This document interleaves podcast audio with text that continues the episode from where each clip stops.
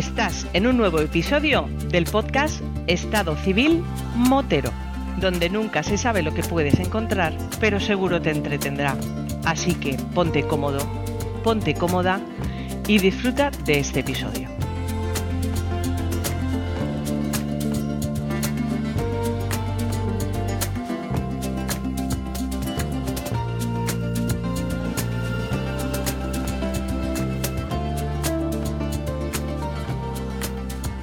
Pasa, chaval?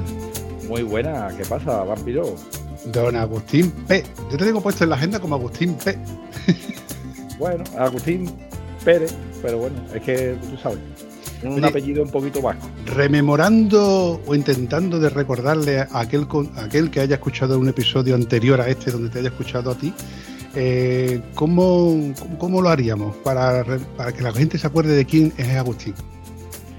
Bueno, yo creo que bueno, el episodio fue que hablamos del tema de la acampada, que hablamos de, las cosas que eran necesarias para irnos de camping y hablamos de una lista, de hacer una lista de acampada y demás. Y de hecho, eh, tengo que añadirte una cosita más a la lista, que llevo no varios meses, pero lo tengo ahí en esa, en esa cosa de favoritos para comprarlo en, el, en AliExpress porque no lo he conseguido todavía localizar de entre mis allegados que tengo en el curro y demás. Llevo tiempo buscándome una lona de plástico bastante durita, pero que a la misma vez sea o en, posible o enrollarla o doblarla para poder llevarla en, alguna de las maletas. Entonces, desistiendo un poco, porque no consigo al final de que el colega este con el que ya hablé me, me, dé una lona o un plástico de 3x3 aproximadamente, que yo, lo que yo necesito para bien usarlo en el suelo de la tienda, o usarlo en un momento dado si llueve o para taparme yo y la moto o para usarla con la moto de, tipo carpa, como yo he hecho otras veces con un aislante que yo tengo.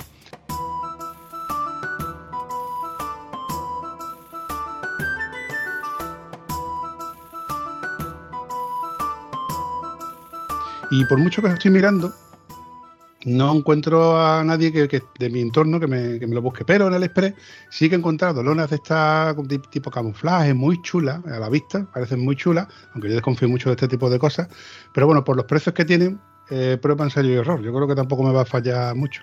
Y lo tengo ahí en la lista de, cosas para más adelante, como no es algo que es imprescindible, a ver si, de esta forma que abajo en el sur llueve poquito, cabeza. Muy poquito, muy poquito, Vampi, pero sí es verdad que te voy a contar que yo me he anticipado un poco a eso, porque hace muy poquito, ahora de esto de que he echado un, vistazo al tema de las ofertitas que salen por internet y demás, y me he comprado yo una caja que venía un pack con cuatro lonas de 2 por 3 metros, que además venían con agujeritos, las típicas lonas de estas que son de rafia, pero mucho más gordas que las que se suelen vender normalmente para el tema de obras y cosas así. Y, la verdad que era la idea esa, y también más caballo un poco por el tema de decir, bueno, también nos puede servir, ahora que viene el rollo de las invernales, digo, no solo para las sombras, sino para las tiendas de campaña, para quitarle el frío. Que creo que, también puede ser otra opción para tener una capita más que nos aísle un poquito más del frío. Sí, sí, sí, no, sí, la idea es esa, llevarlo encima de. Como al final llevas un macuto, donde llevas todas las cosas de, la tienda y los por sí o los no por sí, pues a lo mejor no. Yo qué sé, llevas el saco de invierno, llevas el saco de verano. En verano dejas el de invierno fuera y en ese hueco puedes llevar esa lona, que esa lona lo mismo lo puedes usar para, te digo, para aislar la humedad de la tienda o en un momento dado usarlo de, toldo o evidentemente para, para resguardarte de, del relente, tanto a ti como si te, apetece pues de, la moto. Yo en Decathlon hace mucho tiempo lo vi, que incluso que ya tenía las varillas para tú poder usarlo así de tipo a dos aguas, ¿no? Y la idea era también de usarlo, buscarme también las varillas, que eso es muy, muy sencillo de hacer con tubos de, de cobre que hay, hay, adaptadores que cierran el cobre y hacen que un tubo entre dentro de otro y con tres tubitos y en un lado y tres tubitos en otro, al final te haces una buena carpa. Lo tengo ahí en mente, pero vamos, te, digo, ya te digo que es algo que no es imprescindible, que he podido sobrevivir sin él. Y bueno, lo tengo ahí en, un futurible, que igual ya te, tú y yo hablaremos en el grupo de Telegram de cómo va el tema. Muy bien, muy bien, pues estamos en contacto. Aquí tú sabes que yo por el grupo de Telegram siempre, cuando veo alguna cosita, algo que nos puede interesar a cualquiera, siempre lo pongo para que la gente se encapriche un poquito. Tú sabes, que yo lo que veo que a mí me interesa también lo comparto un poco para que al final todo lo podamos tener acceso a ello. Eso es así. Además, yo, yo estoy muy orgulloso del grupito porque la verdad que todo el mundo se está portando bastante bien, todo el mundo se está echando un cable. Los que estamos activos siempre somos prácticamente los mismos, los demás leen, pero no es que estén muy muy al tanto, pero vamos, tampoco yo, no me quejo, yo con que hablemos tres o cuatro, que tampoco se quede, porque bueno, falta con qué camino se ponga a hablar y ya todo el mundo estamos contestando, porque el camino siempre está operativo al 100%, es de, los mejores que tengo ya ahí. A él lo tenía que haber puesto yo de, becario ahí en el, grupo que se encargue de dispararle a los bots que aparecen por ahí raros vendiendo los bitcoins y cosas de esas. No, no te hubiera faltado trabajo con él y además que, que no para, ¿eh? es muy activo lo que es en el grupo. Pero bueno, Agustín, tú y yo no estamos aquí para hablar de tiendas de campaña, ni de grupos de Telegram, ni de, cosas así. Cuéntame, ¿qué hacemos tú y yo grabando un nuevo episodio del podcast de Estado Civil Motero? Pues nada, ¿qué vamos a hacer aquí? Hablando de moto, ¿no? Creo, ¿no? Y nada, pues un día, pues bueno, ya conocí a este chico y hace ya mucho tiempo, con un evento que él organiza, y luego estuve un poco al tanto de él, de un poco de las cosas que mueve. Y hablando, pues, me di cuenta, digo, coño, yo escucho el podcast, conozco a este chaval, digo, bueno, podemos hacer un encaje y, traerlo al podcast que creo que podía ser interesante para que lo disfrutemos todos. Y así fue, como te dije, pues me, gusta la idea que me estás contando, pero yo quiero que tú también te involucres en el episodio, porque es claro, si tú me lo traes, yo creo que lo, más lógico, ideal, es que tú también hagas de puente, ¿no? De, de vínculo entre nosotros tres.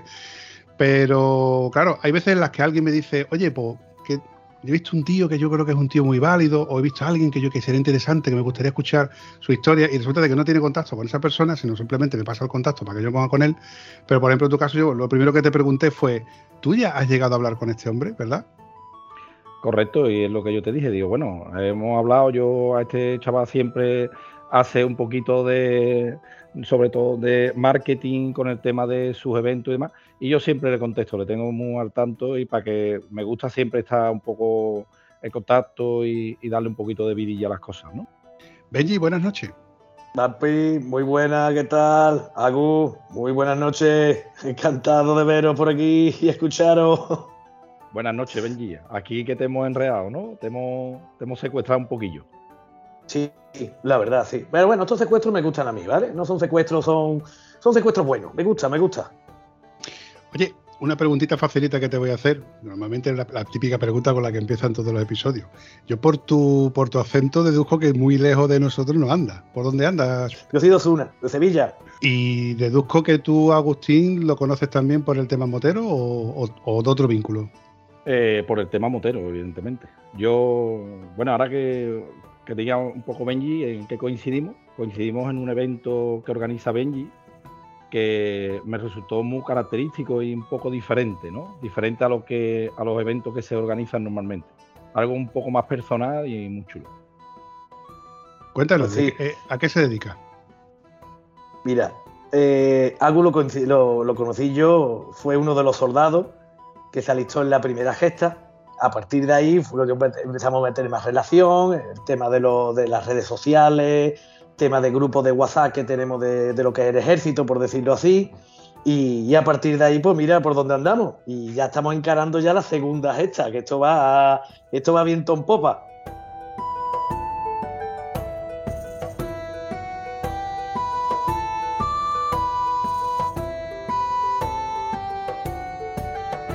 Pero cuéntame, la gesta, ¿qué es la gesta? La gesta, te explico. Eh, todos estamos, estamos acostumbrados a hacer tipo ruta, tipo con roadbook, eh, de, resistencia, de orientación, ¿vale? Pero yo quería darle un enfoque distinto.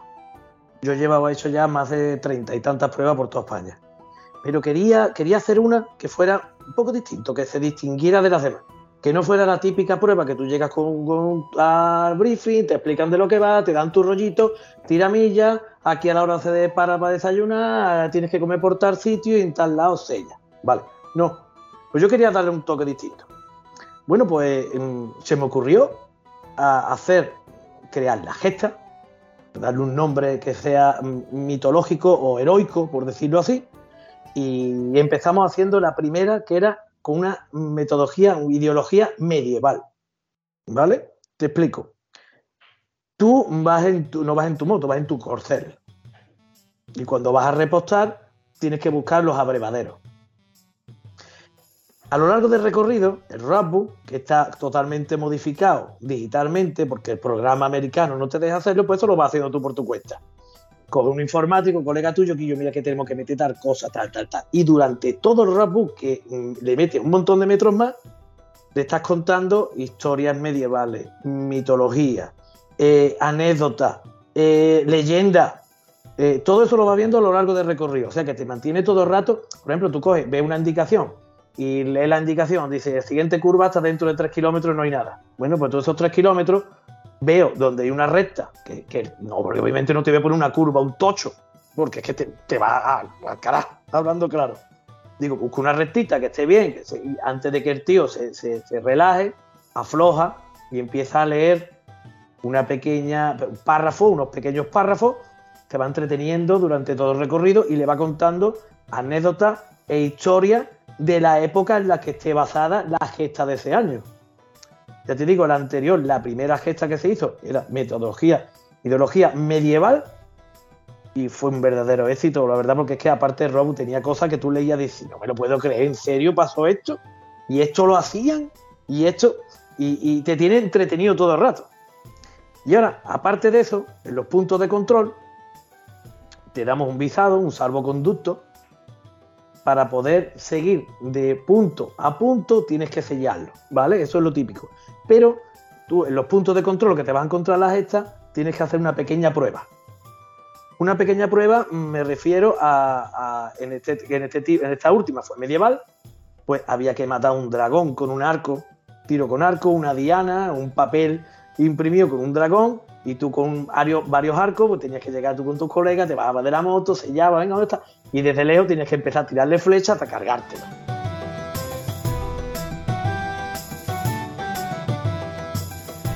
O por ejemplo, eso fue en el segundo punto, tercero, no recuerdo, tercero. En el primero era un juego medieval súper antiguo, que tiene ya pues, cerca de 800 años, que era un simple tronco de madera con un montón de palos tal como suena, un tronco redondo, un montón de palos, y ahora tú tienes que coger herraduras de caballo y tirarlas desde lejos. Y tenías que engancharlas en el palo. Era un juego que era de niño, un juego de niño medieval. Pues yo me voy informando, voy estudiando un poco, me, leo y empiezo a sacar las cosas más, más, más curiosas, digamos, de la época y lo voy metiendo, lo voy metiendo, lo voy metiendo para que la gente se divierta un poco.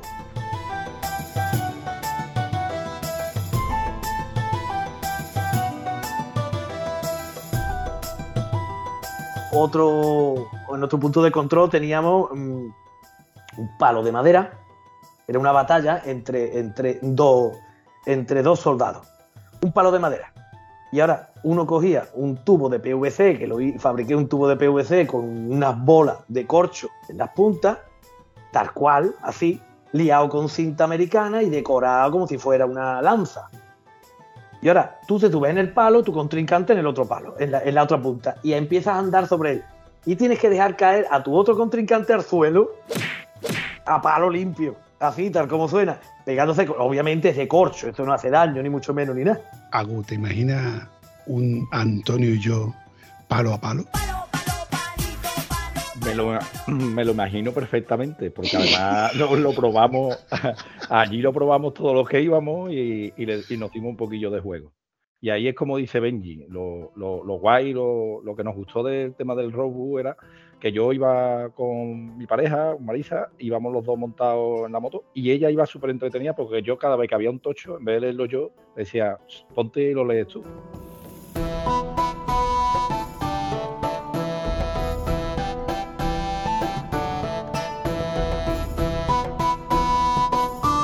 Eso de, leer, eh, leer mientras conduces, o sea, repíteme porque yo entiendo que tú me das un, panfleto donde yo pueda leer, pero no mientras conduzco, ¿no? Evidentemente. Sí, lo haces mientras conduces. Ten en cuenta que tú no te vas a encontrar un tocho de dos páginas.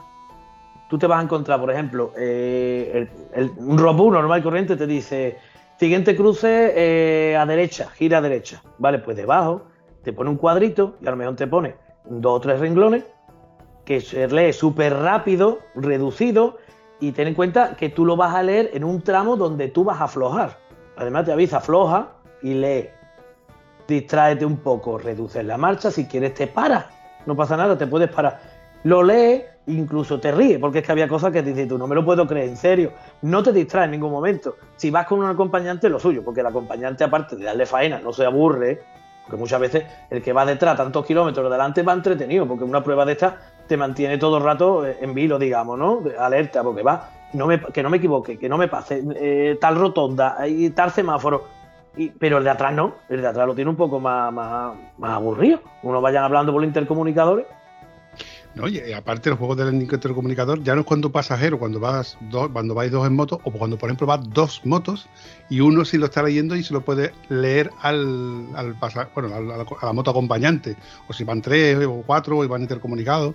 También yo creo que esa, esa parte mola por, la parte en la que, se, la que se puede leer. Es que yo mm, entendí que se podía o leer o escuchar, porque claro, yo en mi imaginación me imagino la típica aplicación de WhatsApp donde tú recibes un audio y en cierto momento de la...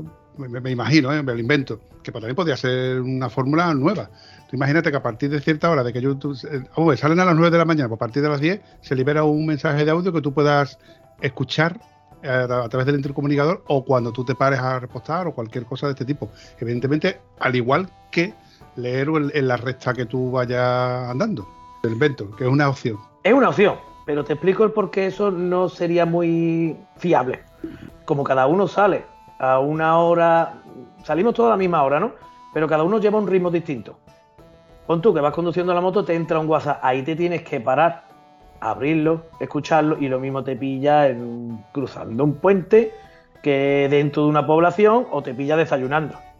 Lo suyo es leerlo conforme vas andando y va mm, circulando por donde yo te voy diciendo por el roadbook y no te preocupes que yo te voy a poner un tocho de eso, digamos que no es un tocho, que simplemente es algunos párrafos más, un trozo cortito, pero no va a tener ningún tipo de peligro. No te lo voy a poner una carretera de curva, no te lo voy a poner, no, no, no, te lo voy a poner, ya te digo, te repito, en un tramo recto sin ningún tipo de peligro.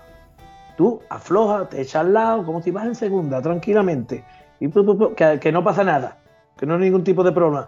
Pero si pones un audio, tú te puede llegar que no tengas cobertura o te llega más tarde, que puede pasar también. Ese es el problema.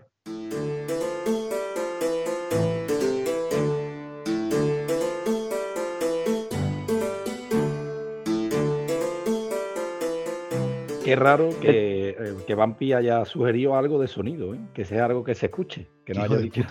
Qué joder puta. ¿Qué pasa? ahí haciendo llaga, ahí, ¿no? de sangre, ¿no? Ahí, ahí, haciendo, tirando sal en la llaga, ¿no? ¿Cómo se nota?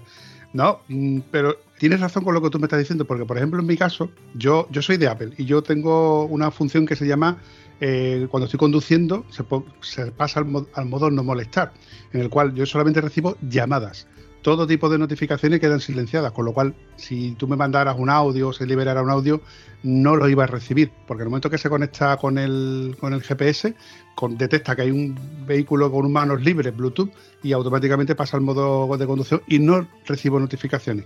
Y yo estoy seguro que muchos de nosotros silenciamos ese tipo de notificaciones para no tener que estar pendiente de, del móvil que está vibrando o de la pulserita típica que nos está vibrando con las notificaciones, que muchas veces yo creo que eso hasta nos pone nervioso porque no sabemos si es algo importante o es el típico OK que, te, que tú has recibido de, por la mañana o, o qué sé, la típica notificación de un correo electrónico, de, de Facebook o del Instagram, cosas así.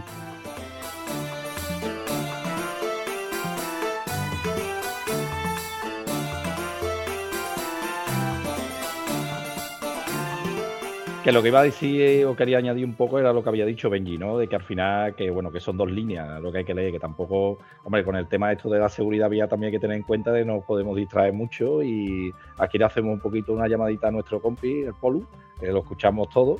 Espacio patrocinado por Polus Cribillet. Seguridad en moto pero que son dos líneas, que no, que no nos distraemos y que, y que son, y normalmente siempre eran en línea recta y esas cosas, y lo podíamos ver muy bien. Eh, ¿Sobre qué fecha sueles hacer la gesta? Aunque me has dicho que esta es la primera y vas a hacer la siguiente, más o menos, ¿qué fecha calculas tú que se haga? Ojo, que esta pregunta tiene cierta importancia para los de aquí del sur. Bastante importancia. Tiene bastante importancia. Mira, te explico. La primera gesta salió con idea de hacerlo siempre en un mes de marzo abril. Marzo, abril, marzo, abril, antes de que llegara la calor. Vamos. Pero ¿qué es lo que pasó? Entró la pandemia.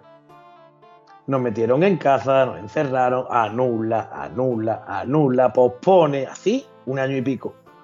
Claro, ya en el 2021, que ya prácticamente sin restricciones, nos habíamos saltado ya lo que era primero de año. Digo, mira, pues vamos a hacer una cosa.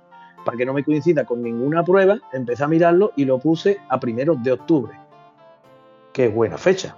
Acaba el mes de septiembre, que todavía aquí hace calor, no tienes el riesgo de que te caiga un trombazo de agua todavía como un demonio, porque es muy raro que te llueva en septiembre, octubre, te puede caer una tormenta de verano, ¿no?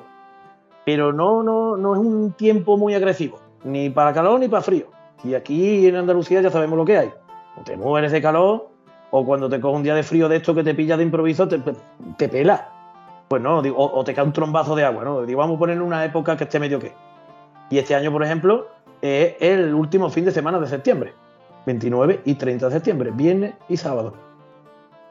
No te va a coger, eh, esperemos que no nos vaya a coger nada de, mal tiempo. Yo creo que escojo siempre una fecha, de hecho ya me voy a quedar siempre con esa fecha, siempre más o menos en ese, en ese intervalo de tiempo, septiembre, octubre, septiembre, octubre, sin, sin irnos muy lejos de octubre. ¿Cuántos kilómetros calculas tú que se hace para, hacer, para completar la gesta? En esta que vamos a hacer ahora, tienes dos opciones.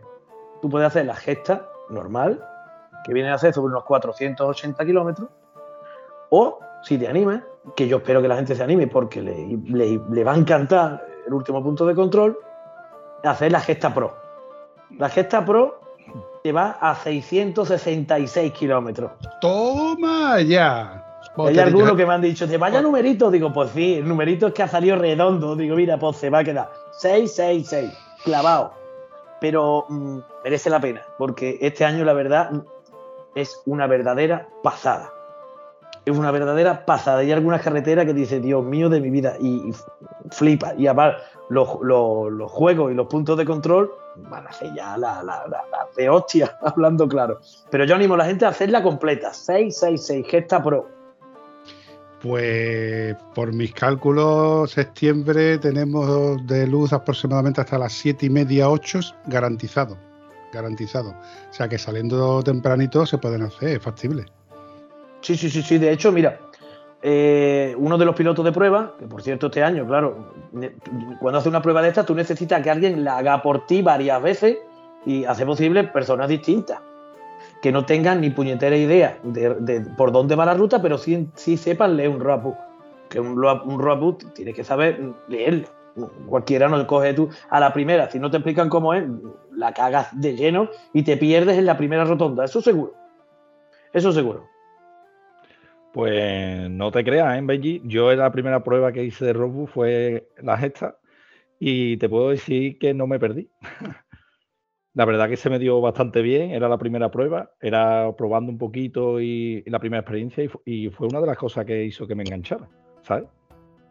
Mira, me alegra escuchar eso porque la verdad yo intenté ponerlo todo lo más claro posible, sin ningún tipo de, confusiones, porque hay muchos sitios que a lo mejor te puedes confundir de por aquí, por allí, y yo intenté dejarlo clarito por eso mismo, digo, por si hay personas que a lo mejor en este tipo de pruebas son novatos, no quieres tampoco que diga esto yo no lo hago más, me he perdido 10 veces. De hecho, la, gracia de estas pruebas es perderte alguna que otra vez. Si lo haces todo de tirón, pum, pum, pum, pum, pum, pum, guay, mira, me ha salido todo de puta madre, pero no lo guapo es llega aquí, joder, donde me he equivocado, vuelta para atrás, aquí en esta casilla me vuelvo, ay, que por aquí no era, y te entretienes un poquito más. Si os digo, la de este año, mm, por los kilómetros que llevamos y el tipo de carretera que vamos a meternos, yo aconsejo que no os perdáis mucho. Vamos a salir sobre las seis y media de la mañana. Seis y media, siete de la mañana, de noche. ¿Vale? Y la hora de llegada aproximada ya depende del ritmo de cada uno, ¿no? Hombre, los puntos de control tienen unos horarios. Tienes que comer, tienes que desayunar, te paras a tomarte un café. Exactamente. Gasolina cada X kilómetros. vas descansando. Pero tampoco te puedes embobar. Te puedes embobar porque la verdad es que llegaría, llegarías tardecito. Mira, mi hermano, que fue el piloto de prueba, como te estaba diciendo, le ha hecho una XT, que no es que sea una moto de gran cilindrada, una XT 660 de toda la vida. La ha hecho solo, salió a las 7 de la mañana en punto y llegó a las 7 y cuarto de la tarde. Parando donde yo le tenía marcado, obviamente el vano estaba abierto, el del desayuno pues si lo pilló abierto bien, porque obviamente no estaban todavía hablados, ¿no? Era simplemente la, primera prueba que se hizo. Aquí te tienes que parar en este punto de control y tal juego, te tienes que parar 20 minutos. En este punto de control y tal juego, párate 15 eh, la hora de comer, párate media hora. El desayuno, párate 20 minutos. Eh, tal, tal, tal. Y llegó a las 7 y cuarto de la tarde, una velocidad media. Y en algunas carreteritas, como decía, dice, no, no, esta carreterita la cogió rápida porque iba alegre, iba bien, y he visto que estaba bien el asfalto y tal, y la cogió ligerito. Mi hermano tiene experiencia, tiene ya bastante, ha tenido bastantes motos, ha hecho muchas pruebas de esta conmigo y sabía bien lo que hacía. Y lo, lo hizo, ya te digo, 12 horas, 15 minutos. Con todo, comida, reportaje, descanso y todo. Saliendo a las 7. Claro, yo calculo que este año vamos a intentar salir a las 6 y media de la mañana, de noche completamente, eso sería eh, final de septiembre, es de noche todavía, y los primeros rayos de sol que te cojan pues, a medio del primer punto, para que le dé tiempo a todo el mundo, vamos, más que nada. Bueno, de todas formas, yo creo que si alguien no lo, completa, yo creo que tampoco es una deshonra volverte al punto de salida, al momento dado que, tú dices a BPS, oye, mira, que ya al final se me hace de noche y lo que sea, me voy al punto de sellado final y por lo menos llego hasta el final y la completo sin completarla por completo, que es lo que vengo a referirme. Esto al fin y al cabo yo creo que, para mi punto de vista, ojo, que yo soy un inexperto total en el tema del roadbook y este tipo de, eventos suelo ir con algún acompañante que lo haya hecho antes o por lo menos sepa manejarse eh, lo típico, que yo voy de coche escoba, ¿no? Como voy el último y voy vigilando y que me guíe el otro. ¿Qué pasa? Que si nos pierde, que se pierde ese, nos perdemos yo y todo el que venga detrás nuestra, evidentemente.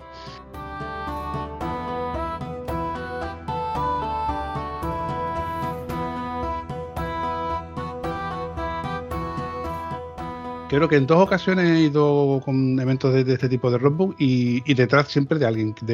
Normalmente cuando uno se para, el otro está diciendo, no, no, que te lo pone aquí que es a la derecha. Entonces son dos o tres los que están confirmando la, trayectoria donde yo a lo mejor me hubiera perdido seguro. Y bueno, me dejo guiar. Pero yo creo que si a lo mejor yo por, no, fuese al pro y digo, hostia, por final no tenía que haber ido al pro, o eh, mira, que, que, aquí lo termino y ya el año que viene, si acaso lo termino otra vez, me lo paso de puta madre, le pongo llegar al punto de finalización o a mi casa y lo terminaré de tantas Pascuas. Pero ahora yo te pregunto, eh, de, por hecho de que este año, bueno, perdón, la, edición anterior, se ha hecho todo por las inmediaciones de, Sevilla, ¿no? El año pasado, bueno, el 21, que la prueba es bianual, vale, ahora te explicaré el por qué, porque mucha gente me pregunta por qué la hace cada dos años, ahora te lo explico. Eh, la anterior gesta, la primera gesta, fue la provincia de Sevilla, provincia de Cádiz, provincia de Málaga. Fue una ruta circular y cogimos las tres provincias, la Sierra Sur de Sevilla, lo que eh, la Sierra de, Cádiz, subimos al puerto de Las Palomas, Gazalema, fue espectacular, precioso. Salimos por Ronda y ahora empezamos a buscar Málaga. Salimos por Málaga, eh, la carreterita esta que no recuerdo, la del Burgo, la Junquera, eso es una verdadera pasada. Y terminamos saliendo por Pizarra, el Chorro, la parte de atrás de Antequera, que pasamos cerquita del Lobo Par, llegas a Artorca, que no llegas a subir a Artorca, nos debíamos antes, Antequera y Huerta, para atrás una ruta circular. Eso fueron 400 Agu, corrígeme, creo que fueron 480 kilómetros que fueron, a 500 no llegó, faltó un poco para 500, si no te pierdes, claro, lo mismo si te pierdes porque hace 500 y pico, pero 400 y pico. Pues yo garantizo a todo el que esté escuchando este episodio que todo lo que tú has dicho son de las mejores carreteritas que hay por la zona. Son espectaculares, ya sea de día, de noche, con nubes o sin nubes. Ese, ese torcal, la yunquera, el Ronda, la, eh, la parte de Setenil, de toda la parte de, la Sierra de Algodonales y demás, es una pasada. es una pasada. Y la verdad que no, yo, pensaba que esto que iba a ser todo por la parte de Sevilla, pero cuando me has dicho ya Sevilla, Cádiz, Málaga, yo me lo he imaginado, me lo he imaginado porque es que la Sierra de las Nieves, toda esa parte es alucinante. A mí me encanta, me encanta coger por, esa parte. Además que cambia totalmente el paisaje en cuestión de 50, 60 kilómetros, ¿eh? Es espectacular, tío. Me encanta. Oye, ¿te puedo hacer una propuesta? Dime. Una propuesta para el futuro, para cuando, si la haces por esta parte, eh, no está en Huelva precisamente, está en Badajoz. Pero te lo, te lo pongo ahí, te lo tiro para que tú le eches un vistazo. Monasterio de Tentudía. Hombre, eso es una verdadera pasada. Hombre, esa zona es. Si es que, si es que tenemos tantas carreteras tan bonitas, tan inexploradas, por decirlo así. Y con unas carreteras que son tan reviradas que normalmente los coches, las carreteras reviradas, intentan darle de lado, pero las motos no. Estas carreteras son nuestras. Estas carreteras son las que tenemos que explotar y son las carreteras que yo intento buscar. Pero me has dado una muy buena idea. La verdad me ha gustado. Claro, es que en el momento que tú comentaste el tema medieval, yo automáticamente pensé, porque en, Huelva tenemos la zona de, niebla, palos de la frontera, que tienen un legado medieval y por el tema del descubrimiento espectacular. Pero claro, no es zona de curva, no es zona de carretera, es una zona que tiene sí su legado con los castillos y demás, los muros, las murallas, pero no. Pero claro, automáticamente luego he pensado, mientras me lo estabas contando, de esa pequeña anécdota o esa pequeña historia del monasterio de Tentudía, que cuenta la historia que se llama Monasterio de, Tentudía porque mientras estaban esperando a, que, a ser atacados por un, ejército que no recuerdo cuál era, los monjes que estaban dentro del propio monasterio le rezaban a la Virgen que, que, que detuviera el día. De, Virgen de no sé qué, por favor, detén tu día, detén tu día. Y desde entonces dice la leyenda, o cuenta la leyenda, me lo contaron así, que se llama el monasterio de Detén tu día. Y es muy bonito de visitar, tanto por la ida como por la vuelta y por la estancia, perdón, por el sitio en sí, que tú pagas creo que era uno o dos euros y tienes unas catatumbas, y es muy bonito de ver. El sitio es muy chulo. Por eso... Qué curioso. Sí, y aparte para los que les coja más lejos de. Porque, claro, estamos hablando de, un evento que para los que les coja aquí cerca de Huelva, Sevilla, Cádiz, Málaga, bien. Pero a lo mejor lo que les coja un poco más para arriba les coja un poquito más lejos. Y a lo mejor en un futuro que tú. Pues, que yo te, lo he tirado para solamente para que le eche un vistazo, pero a lo mejor que diga, hostia, pues en tu día lo tengo yo aquí al lado. Solamente tendría que alargar un poquito más para el principio de, de la ruta y ya me paso por aquí, almuerzo en casa, como quien dice, y luego vuelvo a darle para abajo. Eso en el caso de que, que te pille cerca, pero el problema de esto es que, tú no tienes ni puñetera idea por dónde vas a tirar. Ten en cuenta que aquí vinieron, para la primera, vinieron gente de Murcia, vinieron, vinieron catalanes, vinieron vascos, vinieron gallegos, vino gente de toda España a hacer la prueba. Y, había algunos que yo, cuando me mandaron la inscripción, me manda tus datos, me da cosas, los estoy metiendo en el ordenador, digo, jo puta, este le va a pasar por la puerta a su casa, pero no le puedo decir nada y otro que realmente eh, lo pillaba muy cerca y otro que no habían visto absolutamente nunca de esos tipos de paisajes aquí en Andalucía. Otros lo tenían más visto, porque ya te digo, eh, había, había de ellos, varios de ellos que eran de Laurín de la Torre y pasamos por la puerta de su casa. Pero yo no podía decirle nada. si tú te apuntas a una cosa de esta, no puedes pensar, mm, me voy porque voy a pasar por aquí. Es que no tienes ni idea. Conforme lo vas leyendo es cuando te vas enterando por dónde va si te damos algún tipo de pista de por dónde tienes que tirar, creo que pierde algo de gracia. Opino. Cierto, cierto. Oye, ¿y cómo se le da publicidad o cómo se le da promoción a este tipo de eventos? Deduzco que algún tipo de red social tienes que tener por ahí, ¿no? Sí, pues mira, te lo voy a resumir mm, rápidamente. ¿Cómo le da tu publicidad esto? Dando mucho por culo. Pom, pom, pom, pom. Así.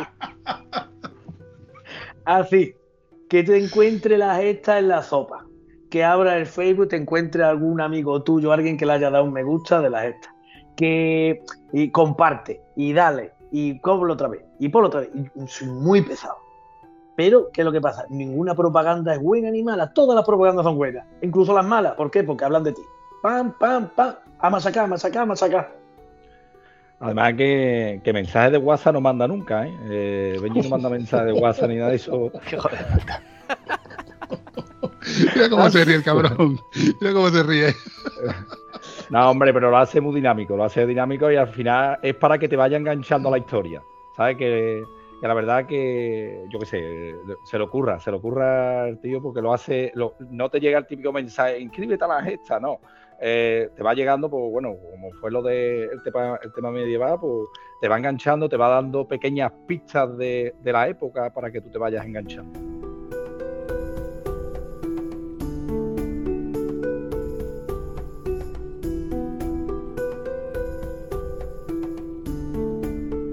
Ahí, eh, en la primera, en esta primera, me leí tantos libros de la, e- de la época medieval que yo me estaba quedando asombrado. Yo, estaba leyendo cosas que decía, no puede ser, esto no me lo creo yo, pero lo voy a poner. ¿Por qué? Porque es que eran cosas muy curiosas. Te voy a contar un par de ellas. Mm, Esto venía en uno de los cuadritos. Te lo voy a poner un poquito más largo. Yo lo resumí un poquito más, pero para que tú veas, en la época medieval, los soldados, todos los soldados, que taladraban los dientes, no me digas con qué, que no lo sé, se taladraban los dientes, se los rompían, se hacían agujeros, porque decía que le daba una fuerza sobrehumana. ¿Ahora qué? Ahora bailo casca. Bueno, pues es verdad, lo hacían. Te le investiga y, y no hay nada, obviamente, es una verdadera salvajada, es una barbaridad, pero lo hacían. Y mm, era lo que se llevaba. Igual que darle a los niños pequeños le daban vino, porque eh, era para el crecimiento. Para que los niños crecieran sanos y fuertes, pues se le daba vino. Le das leche, le compras galletitas, que sí, cuidado, que sí. Eh, nada, vino, vino, toma niño, vino, bebe vino. Para que, para, para- que el niño creciera más fuerte. Bueno, pues son cosas que se hacían en la, en la Edad Media. Y son cosas de esas, son cosas como estas son las que te vas enterando a lo largo de las hechas. Sea la época que sea. Igual que este año va a ser espartana, mm, no veas las cosas que hacían los espartanos, que también te quedas con la boca abierta, porque lo único que sabemos de los espartanos son las cosas que hemos visto de la película de 300, ¿no? Unita. ¡Esto es Esparta! Bueno, pues la mitad es mentira. La mitad son chorradas, historia, tontería. Lo que es verdad es como mm, cuando ya empiezas a informarte un poquito más y empiezas a ver, a, a leer libros de, de historiadores. Obviamente son cosas mm, teoría, porque estamos hablando de hace más de 2000 años. Hace 2300 años que los espartanos estuvieron dando caña, ¿no? ¡Espartanos! ¿Cuál es vuestro oficio?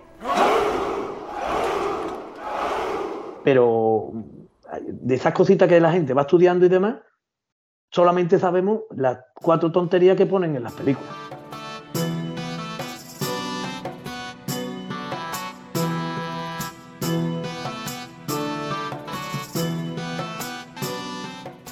Eh, pero bueno, Benji, llevamos un rato hablando de la gesta, que, pero yo no te he preguntado si tú eres motero, moterillo o, o ya no tienes moto. Cu- Cuéntame.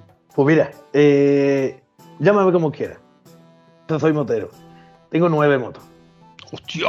Tengo desde moto antigua a moto moderna, moto transformada, moto restaurada, moto enana, moto de todo tipo de clase, vamos. Oye, ¿y, y hace mucho que te divorciaste? Eh, no, ¿Tú sabes, tú, sabes, ¿Tú sabes por qué no me ha dejado mi mujer? La he comprado. Le restauré, un- le restauré una Vespa para ella. Toma, para ti. Y ya, chitón. Ya no dice nada, ya está contenta con su moto, ya que haga lo que quiera. Agustín y yo conocemos uno que hizo eso y al final terminó usando esa moto como taxi, porque no la us- usaba el que la compró, la parienta usaba a la, la moto y el que la compró como taxista, porque ni ella la cogía la moto. No, mi mujer sí, mi mujer sí, mi mujer sí la coge bastante. De hecho, barcole, barcole con ella. Ahora con los críos no, pero vamos, cualquiera, está lloviendo, se iba en la moto. Digo, nena, deja la moto ahí. Pues por Dios, que llévate el coche. No, no, no, yo me iba en la moto. Digo, pues lo que quiera. Luego cuando salgo yo lloviendo me riñe. Y ahora cogía la moto y se iba, y se iba al cole en, su moto. Estupendamente. Pero yo sí, yo tengo, ya te digo, yo tengo una pequeña colección, no solo de motos antiguas, sino motos también modernas y transformadas, porque yo por mi trabajo, yo soy herrero. Yo tengo un taller de hierro. Yo me dedico al hierro. Todo lo que se te ocurra de hierro. ¿Qué es lo que pasa? Que a mí siempre me ha gustado mucho, mm, cuando te- de pequeño, cuando tenía las bicicletas, transformar las bicicletas, ponerle tonterías, ponerle lo típico, ¿no? Pero hay una cosa muy buena que cuando te enseñas a sordar, ya sabes más que, más que cualquiera. Antes tú que tenías que ponerle cualquier cosita a la bicicleta, mm, tenías que mm, cogerla con cinta aislante, con brida. No, no, no. En el momento que tú ya empiezas a saber lo que es la soldadura, empiezas a toquetear más de la cuenta. Hasta que te enseñas bien. Y ya cuando empiezas a meterte en el mundo de la moto, pues imagínate todo lo que puedes hacer tú con un chasis, con un basculante, con un manillar, lo que quiera, lo que quiera. Y claro, ya para hacerlo bien empiezas con las homologaciones, empiezas con la historia y la verdad te pueden salir cositas muy chulas, muy chulas. De la primera, de la primera que tengo yo aquí, que esa, se va a quedar. Poder vender todas las que quiera menos esa. Es una BMW K100, que esa la, me la pillé en un desguace que estaba en Valencia. Esa iba para pieza. Bueno, pues me la traje aquí a Osuna, la desmonté entera, empecé a modificarla, empecé a transformarla, la reparé, la homologué y la moto, la verdad, es una verdadera pasada del 84, que esa sí que no me desprendo de ella para nada. Esa se va a quedar conmigo y esa será el día de mañana para mí, vamos. ¿Hay fotos en las redes sociales de Benji? Ya lo creo. En la, eh, por ejemplo, en mi página de Facebook, ya sea personal o en la de las hechas, sobre todo en la, sobre todo la personal, ahí vienen infinidad de fotos de todas mis motos, mm, en concurso, en, en- en ruta, en todo. Yo tengo varias y algunos, modelos son bastante, bastante raros y exclusivos. Por ejemplo, tengo una pequeñita que es una 63 centímetros cúbicos, es un huevo que se fabricó en el 59. ¿vale? Una moto francesa, una Mini Scott OLD. Y tú la ves y dices tú, esta moto está sin acabar. Es una especie de huevo tal como suena y por delante un manillar como una bicicleta. Bueno, pues te hace falta carnet para cogerla, porque es una 73. Una rueda súper pequeñita y es plegable. Esa moto era el extra de un coche francés, un Merat francés. El ingeniero de ese coche pues se le ocurrió la brillante idea de crear una moto que entrara en el maletero de ese coche. Tú cuando comprabas el coche, pues decías, como hoy en día, ¿no? Eh, yo los quiero con clima, ponme los cristales negros, ponme eh, el extra. Pues tú pedías ese coche y si quieres, pues te metías con la moto. Tú llegabas a París con el tráfico que había, aparcabas tu coche, sacabas tu motito y vámonos. Y circulabas con ella.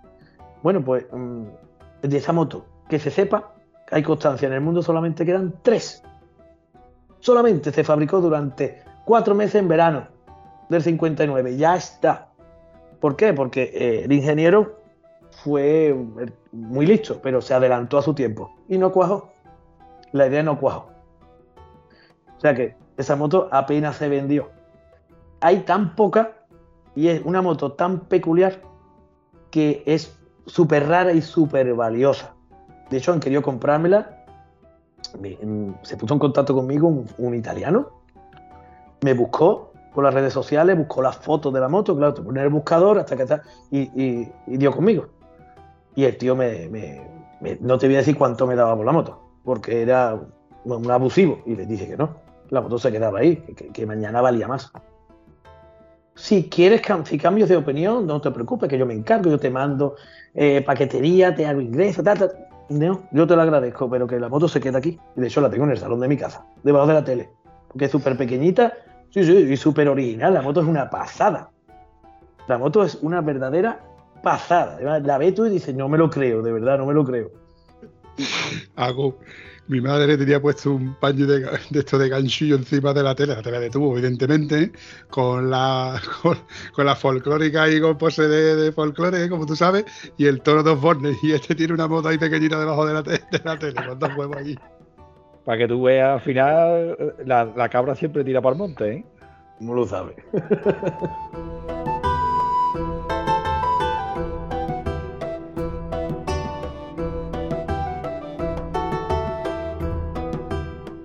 Me ha gustado la parte en la que tú has dicho que eres herrero, porque evidentemente cuando se unen estas dos cosas que son las motos y la herrería, salen cosas muy chulas. Yo he visto transformaciones de las típicas transformaciones que se ven desde, vamos, desde que el tío compra la moto, la despieza totalmente y se hace sus cosas, hace sus, sus- piezas, sus, sus chasis, lo modifica, el asiento ya lo coloco en fibra, porque hay gente que son muy habilidosa, sobre todo en los Estados Unidos, que evidentemente allí no hay ITV ni tienen tantas complicaciones como nosotros, porque nosotros estamos súper cavados con este tema.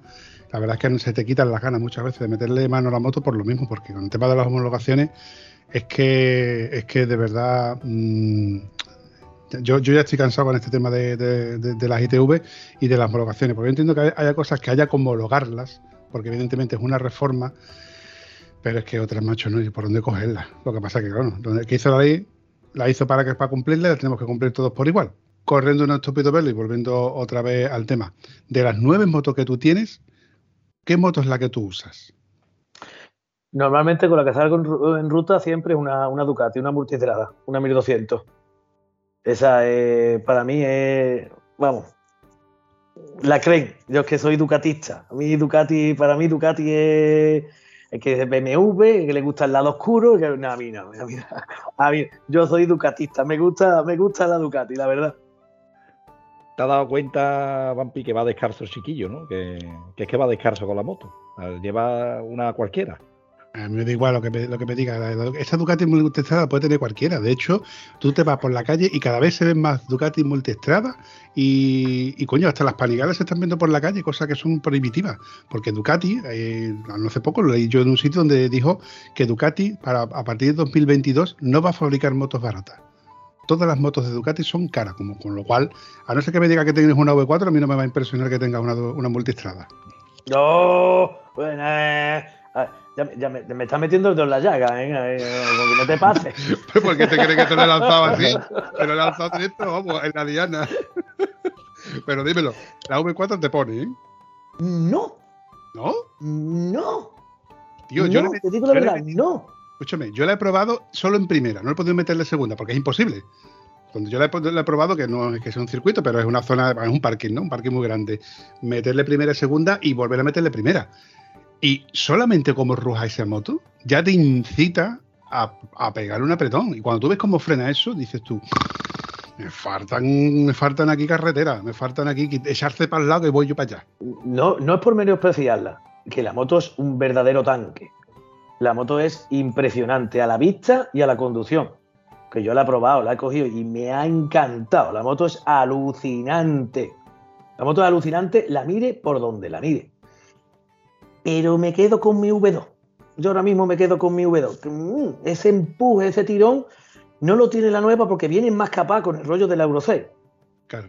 cada vez que te la van capando más, cada vez te la van capando más, cada vez más, cada vez más, joder, y al final te compras una 1200, te compras un pepino, coño, que arrancas la moto y a que, que parece eso, yo qué sé, mm, una Vespa, dije tú, pero bueno, ¿qué le pasa a esto? Que le falta un poquito de alegría, le falta un poquito de, de- de- de- sonido.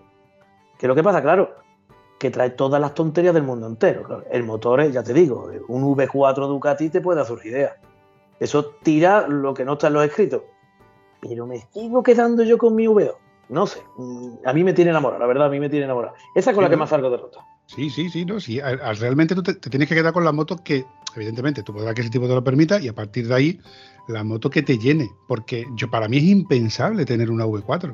A mí no, no- yo no tengo carretera ni capacidad física de poder conducir una V4. Porque no, no le voy a sacar partido jamás. Y mucho menos por la carretera que hemos nombrado hace un rato.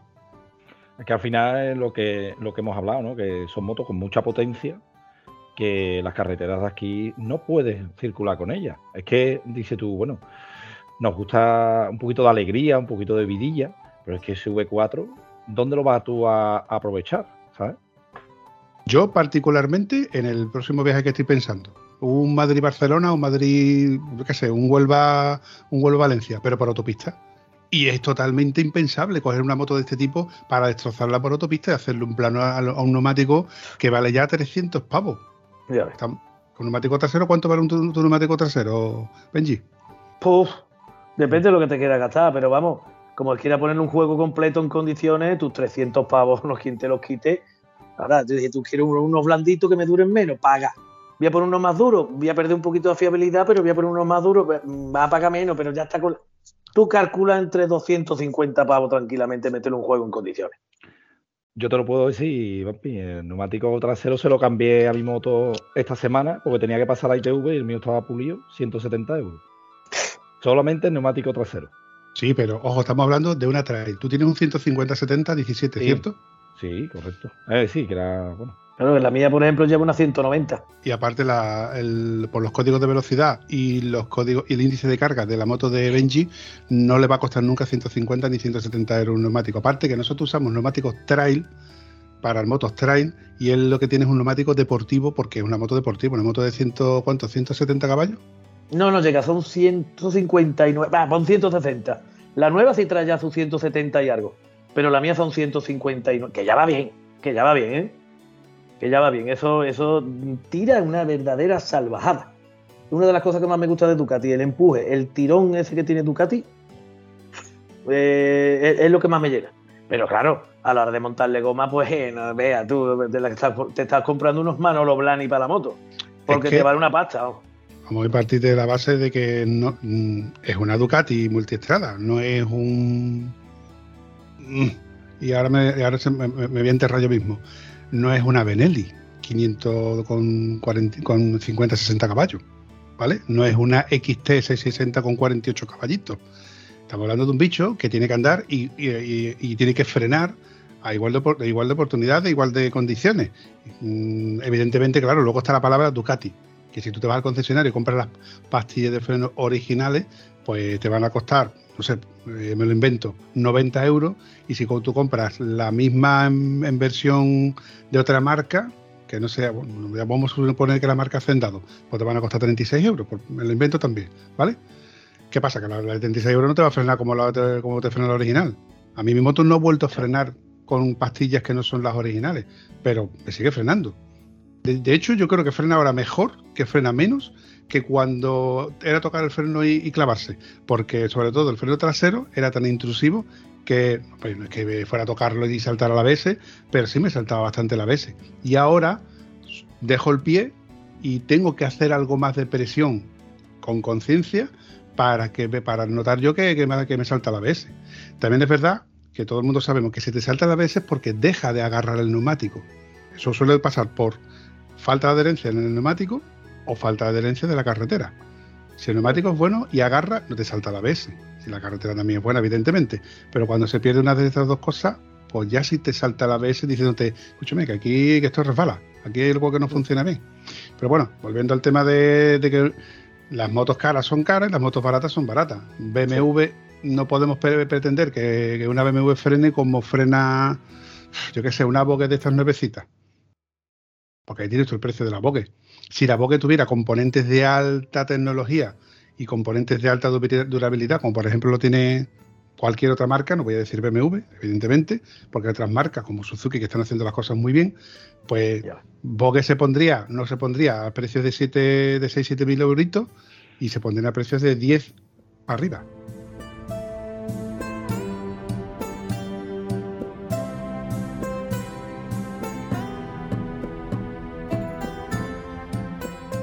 Las motos caras cuestan caro mantenerlo, pero ¿qué es lo que pasa? También te da una fiabilidad, te da una seguridad que no te da a lo mejor otro tipo de moto más barata, por decirlo así. ¿no? Ya depende de cada uno del bolsillo, de la economía y del tipo de conducción que le vayas a dar. Eso está claro. Si tú lo que vas a a, ir a trabajar con la moto, no te gastes una moto de 22.000 euros. No, porque te compras una, motito, si te gusta la moto grande y la que quieres ir a trabajar, pues te gastas una de 5 o 6.000 euros de segunda mano, te compras una buena motito y vas contento. Ya está, no te hace falta más. Claro que lo que pasa es que somos así. Nos gusta tener siempre dentro de lo que cabe lo mejor que puedo tener. Y a ver, eh, eh, ¿cuál es la que más me llena? ¿Y cuál es la que más me gusta? Esta, ¿hasta cuáles son mis posibilidades? ¿Hasta aquí? Pues hasta aquí. Que no la puedo comprar nueva, busco de segunda mano. A ver, ¿hasta dónde? Me pongo mi topecito. Eso ya es picarte tú solo. Y al final Sí. te pica. Sí, sí. Bueno, también está que te juntes con otro que te se ha comprado un casquito nuevo o se ha comprado una chaqueta nueva y digas tú, hostia, pues la mía ya va siendo vieja, ya es cuestión de ir cambiando. O el casco, dices tú, bueno, el casco ya tiene sus cuatro o cinco añitos y ya empiezas con. Ahora me tocan los guantes, ahora me tocan las botas, ahora he visto estas botas que se están rotas, no las puedo reparar. Me voy ahora a una. ¿Qué botas me hay en el mercado? Ya te empiezas a, a- a buscar chucherías. Ya te- estamos hablando de equipación. Ya no, estamos- no- no me voy a meter en la parte en la que Ducati, eh, que precisamente yo toqué una, eh, era una 950, sí, era una 950, cargada, creo que la versión era la Peak Spake, creo que era. Peak Spake, exactamente. Cargada de fibra de carbono, tío, pero preciosa. Eso sí, estaba, estaba en un en un stand y vamos, me monté ella, ¿no? Y al momento se la llevaron para que la probara un chico y el chico que la probó era un puñetero Power Ranger. Este tío con mono que iba andando así como si fuera, como si lo- tú lo hubieras andando de MotoGP, ¿eh? Que coge su casquito y salía haciendo el caballito. ¿Cómo te queda? Una moto de prueba, ¿eh? Digo, joder, macho, la gente tiene la cara muy dura o el tío es un tío que tiene manos, no sé.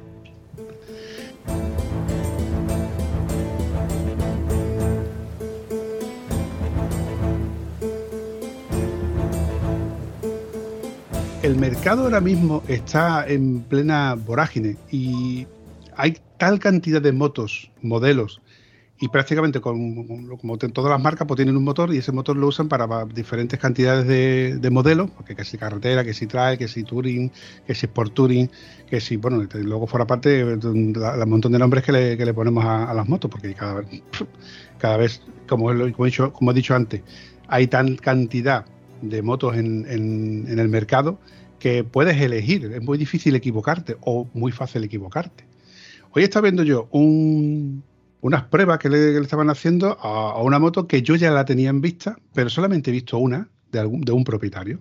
Hace mucho tiempo salimos con, de, ruta, yo y mi colega Tano, y se, se unió a nosotros eh, Glenn. Eh, Glenn es este chico que encontró las llaves de, su moto, este chico es australiano, y todas las motos que había tenido eran deportivas.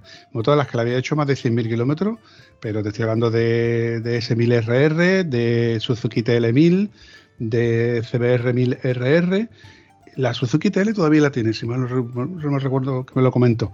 Y este tío además es probador de neumáticos. Y su moto, su moto actual que tiene para ir de ruta es una R1200 RS. Y yo estuve viendo los vídeos, por así de casualidad, buscando random la, la, perdón, la R1200 RS, que ya no es la 1200, ahora la 1250 RS. Y la verdad que es un maquinón. A mí es una moto que me encantó. De, lo vi en su día, me encantaba y la sigo viendo ahora y digo, ¿por qué coño no se venden estas motos? Porque es un motor que tú lo ves en las RT y en las GS, pero este esta moto está justamente en medio entre la RT y la GS. Es una Sport Touring con maletas o sin maletas, con una posición semideportiva. No tiene, creo recordar que no tenía los semimanillares, además con una pintaza increíble. Y dices tú, coño, pues una moto que le quito las maletas y me meto en un circuito o me meto en curvas con ella y le pongo las maletas y me voy de fin de semana o de 15 días pingüino donde haga falta pero que es un concepto que está casi desapareciendo. La gente o se va a las trail, trail asfálticas o se va a las touring pura y dura, que cada vez se ven menos, porque en cuanto a, quitando las RT, ¿qué moto veis en el mercado que sea por touring? la Cagua, la, la, 1400, quizá un poco así que la que se ve un poquito, pero vamos, tampoco se ve mucho. GTR, yo hace mucho no veo una por la calle. ¿eh? yo he visto algunas, pero vamos, Algunas se ve, pero eso, ya te digo, que quitando esa y poco más. La Yamaha, la de FJR. FJR se dejó de fabricar hace un par de años, ¿eh? la Guardia Civil, la Guardia Civil se quedó con todas las unidades y por a partir del Euro 5 creo que ya se dejó de fabricar. Esa y la Super Tenere 1200. Sí, eso sí. Aparte, el tema de las contaminaciones, están quitando un mogollón de motos, pero luego te salen motos como, coño, ahora es un momento para sacar la Ducati DS es un momento para sacar la riesgo esta 500 con veintitantos litros de depósito.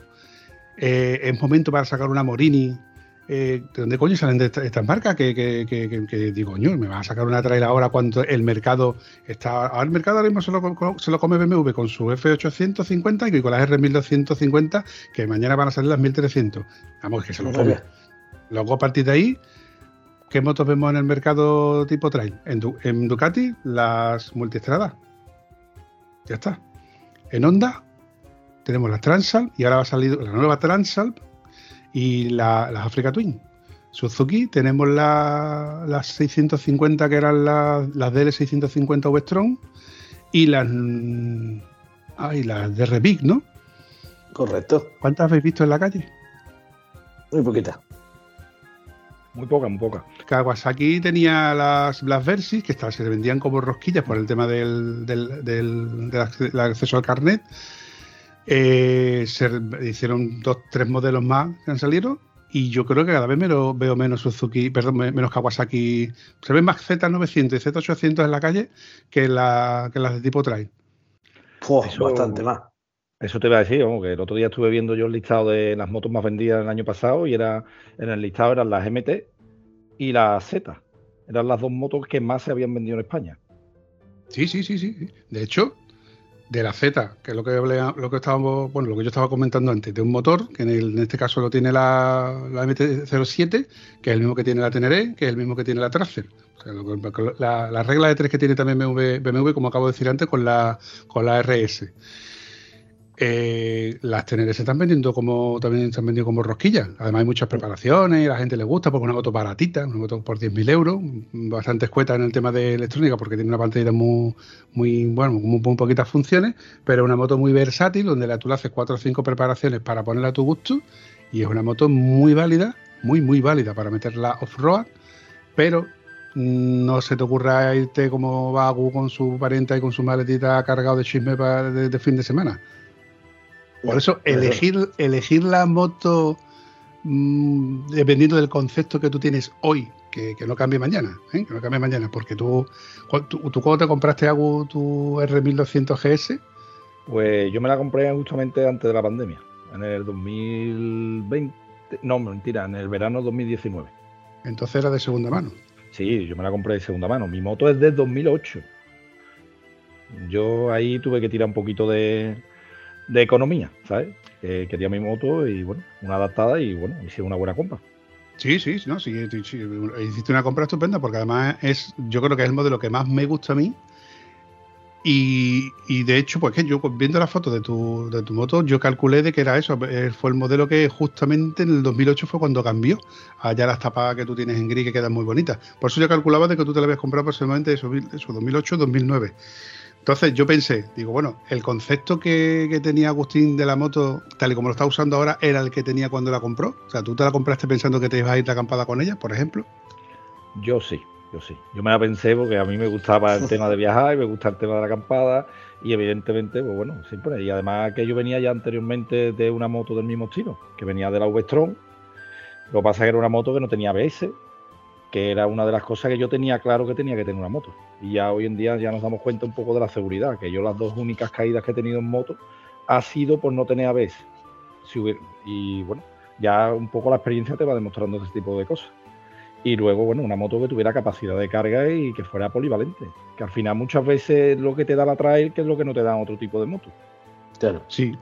Y es la moto más cercana a todo el concepto que tú, que tú tienes. Evidentemente es una sola moto. En el caso de, de Benji, como tiene nueve motos, se puede permitir luego decir, a ver, ¿qué Vaya. moto? Ir a comprar pan no, no- no voy a sacar la multiestrada, ¿no? Y tampoco voy a sacar el medio huevo ese que, que me has dicho antes. Se puede sacar una moto un poquito más, más, más acorde al tema de- al, al uso, al uso que le vaya a dar. Por ejemplo, para viajes, pues la multiestrada es una, es una gran botaza. ¿eh? Y luego si le quitas las maletas, si te quieres pegar un día de curva, haciéndole esos 666 kilómetros, te lo pasas como un enano. Ya. Totalmente, totalmente.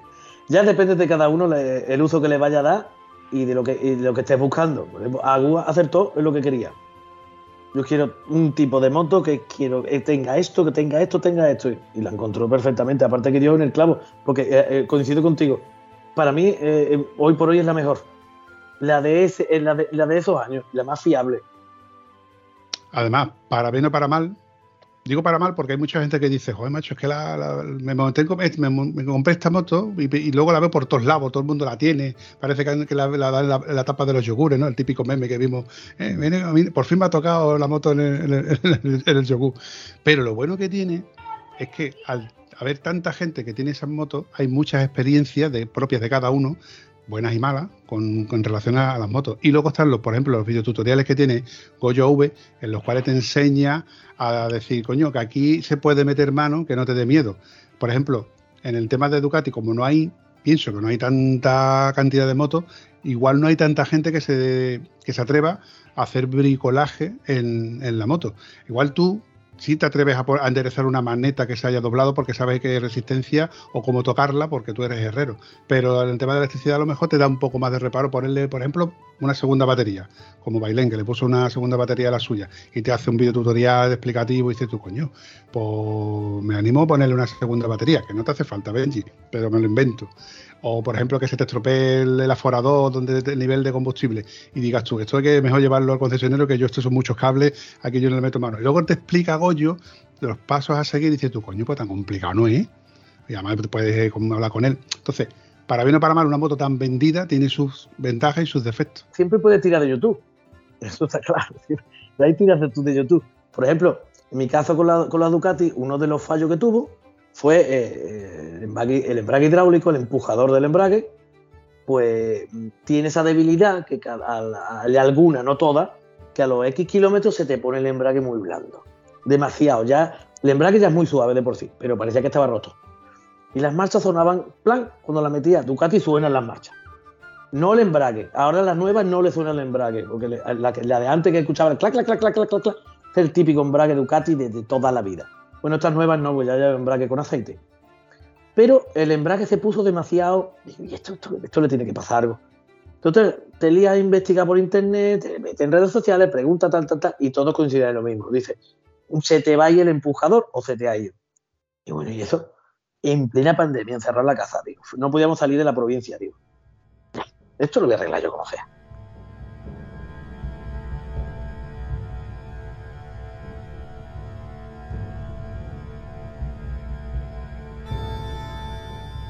Total, pido la pieza, me la traen de Italia, que no costó ni mucho, un empujador pequeñito. Y digo, esto se lo cambio yo. Desmontar, sacarle el líquido, desmontar el empujado y empezaron a salir de ahí piececitas, basta. Digo, hostia, digo, ay madre mía, la que estoy liando yo aquí. Digo, esto, un arreglo, de puta madre, me termino de cargar el embrague. Digo, mira, ya para adelante. Yo no que lo tienes ya, una vez que estás metido en faena, digo, esto ya. Y yo, pues lo voy a montar. Me mete en internet y siempre hay alguno que lo ha hecho antes que tú. Seguro. Digo, mira, pues ya está, mira, cojo mis llavecitas tranquilito, lo saqué todo para purgarlo. Lo había montado todo y digo, bueno, ya purgarlo. Vamos a purgarlo, ve. Empiezo a purgarlo, pam, pam, pam. Coño, pues se ha quedado de puta madre, tío, que yo, pero bien. Digo, mira, ya te has ahorrado tú un pastizal que te puede cobrar a Ducati por cambiarte el empujador terrible. Pues me gasté ciento, ciento y poco euros en el empujador. ¿Cuánto te hubiera costado a ti una pieza original o comprar directamente en la misma página de Ducati y que te la monten ellos. Pues los 400 pavos, hay quien te los quite seguro. Que lo que pasa, claro, hace una moto que hay menos, digamos, pues también tiene menos posibilidad de enseñarte a hacerle algo, lo que tú has dicho antes. Eso está claro. Pero bueno, te arriesgas a eso.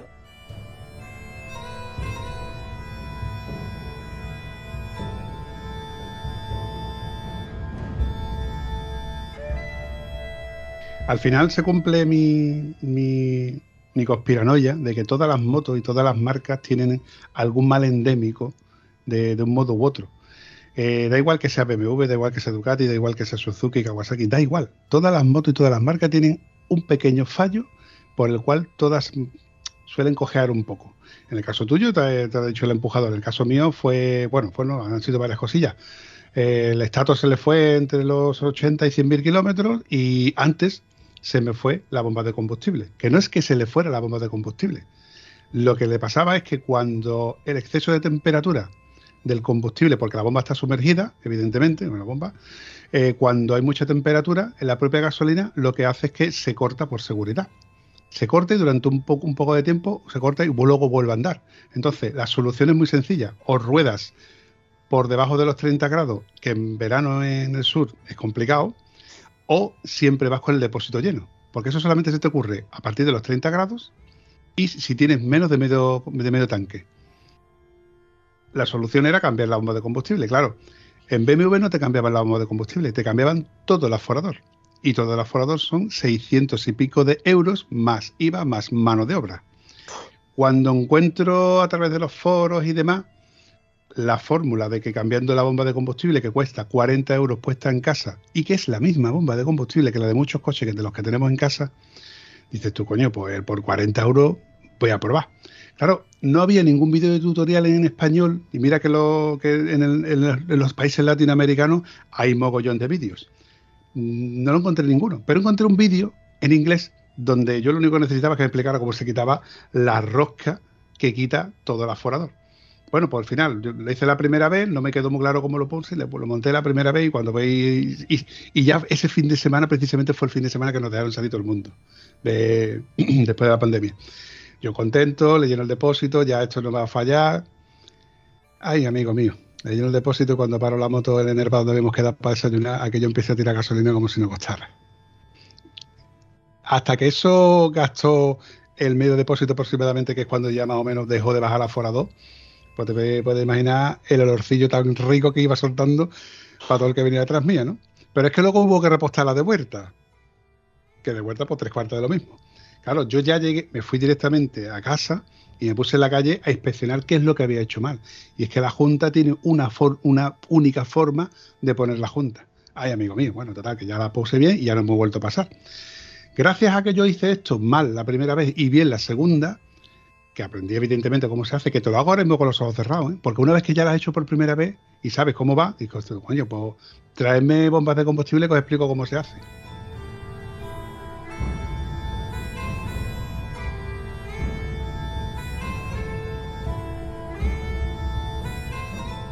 Hay un grupo de, WhatsApp que a nivel español es completo, donde el típico que te pregunta, oye, el tema del aforador, ¿cómo va? Pues automáticamente yo por privado me pongo y le explico al chaval que de hecho a dos chicos, a, yo, a dos chicos los llamé por teléfono incluso y les expliqué todos los pasos a seguir, que no tuvieran problema, que me llamaran, que si quería yo les hacía un video tutorial, vamos, que es que no cuesta ningún trabajo también explicar estas cositas para que no lo sabía, porque hay gente que le, le da un poquito de reparo, de miedo, tocar la moto y que sí que es verdad que hay cosas que mejor me llevarlas a un mecánico, pero otras que son muy sencillas. La primera vez que tú cambias la pastilla de freno dices tú, ¿y eso cómo es?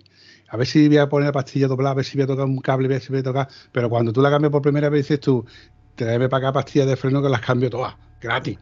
Bueno, chavales, para ir recordando este episodio, que yo creo que ya no hemos pasado de la horita, a ver si luego, luego, luego quitando las tomas falsas se quedan algo menos. Hay una pregunta que es muy recurrida que yo suelo preguntar a todos los que pasan por aquí. Benji, ¿qué tal te la has pasado? Ojo, te digo una cosa. Llámame las veces que quieras, de verdad.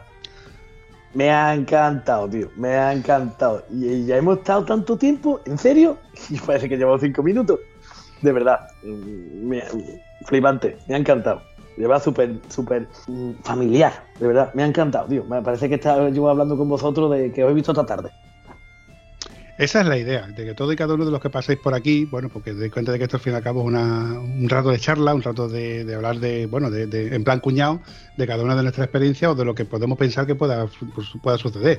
Evidentemente, yo no soy erudito en ninguna de las cosas que yo voy diciendo y, y voy tirando muchas veces de memoria, que ya con la edad que tengo me patina, porque ya yo las neuronas editando ya voy perdiendo de vez en cuando un par de ellas, así que te puedes... Bueno, tú me tienes que entender, porque tú nada más que organizando este evento, alguna neurona se pierde, ¿eh?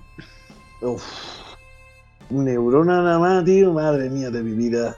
Ahora, eso sí, cuando acaba y tú ves, llegar a la gente, tú lo estás esperando y lo vas viendo llegar, lo vas viendo entrar y lo vas viendo bajarse de la moto, la cara que te van poniendo, la cara de satisfacción, la...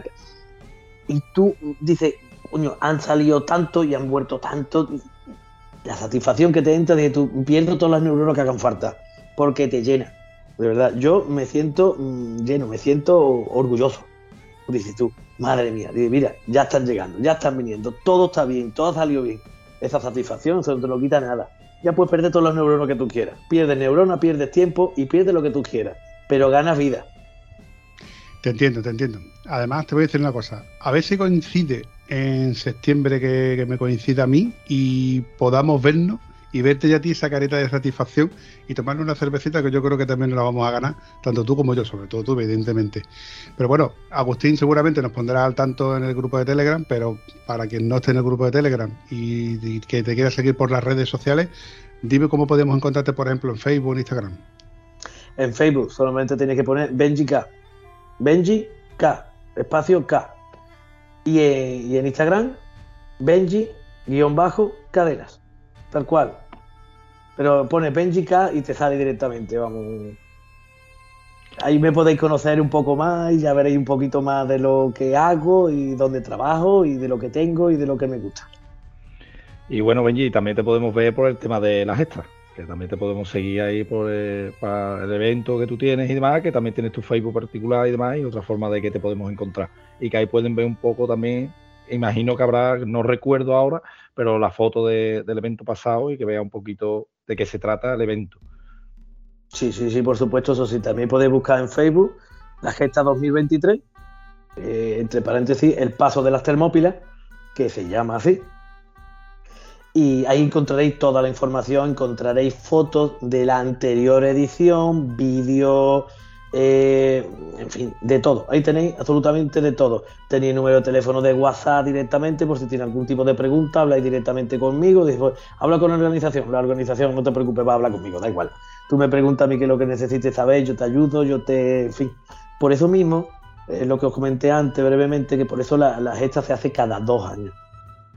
La gente me pregunta que por qué, por qué esperamos dos años, por qué no lo hace el año siguiente. Pues mira, te explico el por qué. El 100% del trabajo lo hago yo. A mí me echan una mano mis amigos, mis familiares y demás, pero cuando llega el momento del evento, eh, lo que son puntos de control, servicios, eh, entrega de premios, todo eso. Pero todo lo que es trazado de ruta, buscar patrocinadores, buscar permisos, eh, hablas con ayuntamiento, hablas con guardia, todo eso, mm, yo por mi trabajo no tengo tanto tiempo como hacerlo. Pues mm, en vez de hacerlo durante un año súper agobiado, prefiero hacerlo cada dos, más tranquilamente. Y aparte la gente lo coge con más ganas.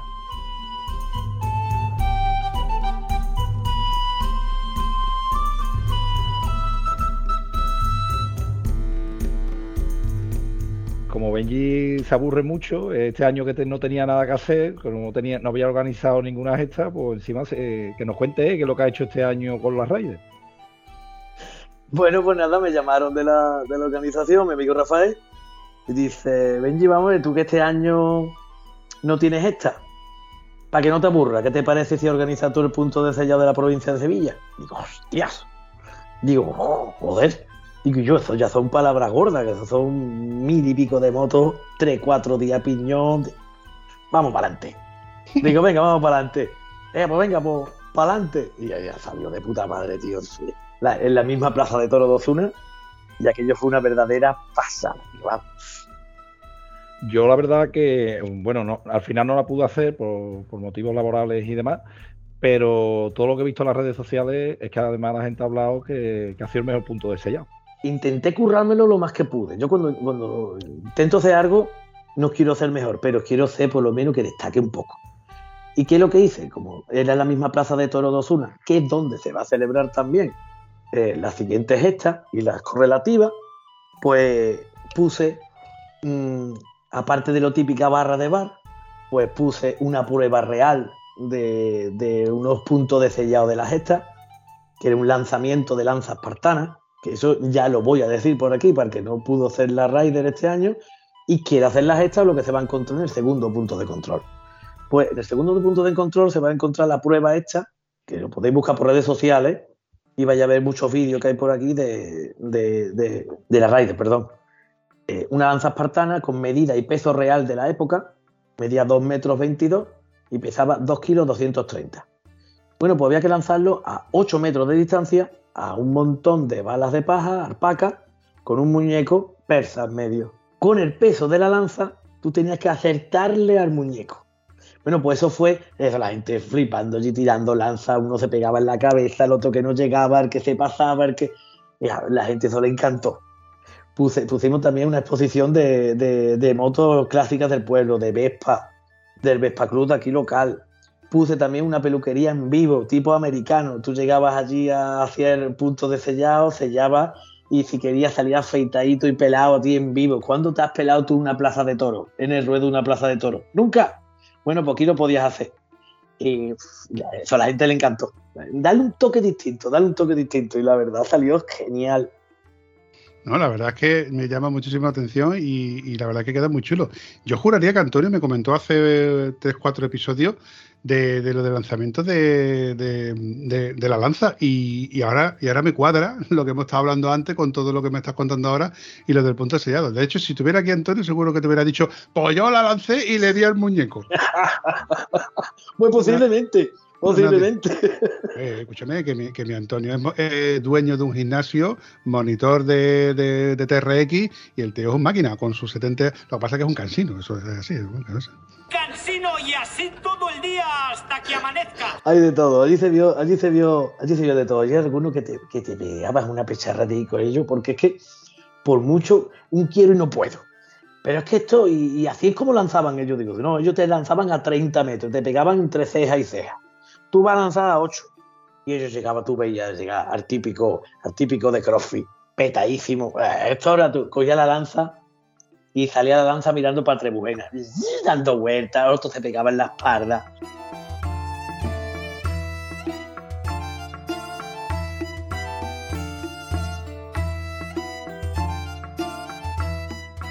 Había un hombre canario, ese hombre me dio, me dio un apuro, el pobre, ochenta y tantos años haciéndolo con su mujer. Era el más veterano de la raíz que viene todos los años. yo voy a lanzar. Digo, ¿usted está seguro? Digo, hombre, que le pesa. Tú coges dos latas de leche, dos bricks de leche, que pesa dos kilos, y tú dices tú, bueno, pues lánzalo lejos en un forma de palo. Peso muerto. Digo, ¿usted está seguro que sí, sí, sí, yo voy a lanzar, tal y cual? tal?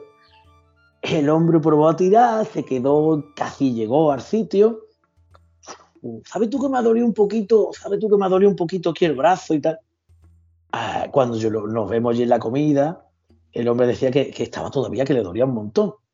Y a los pocos días pone en el grupo, pues fíjate tú lo que me pasó, no tenía que haber tirado la danza yo con mi edad.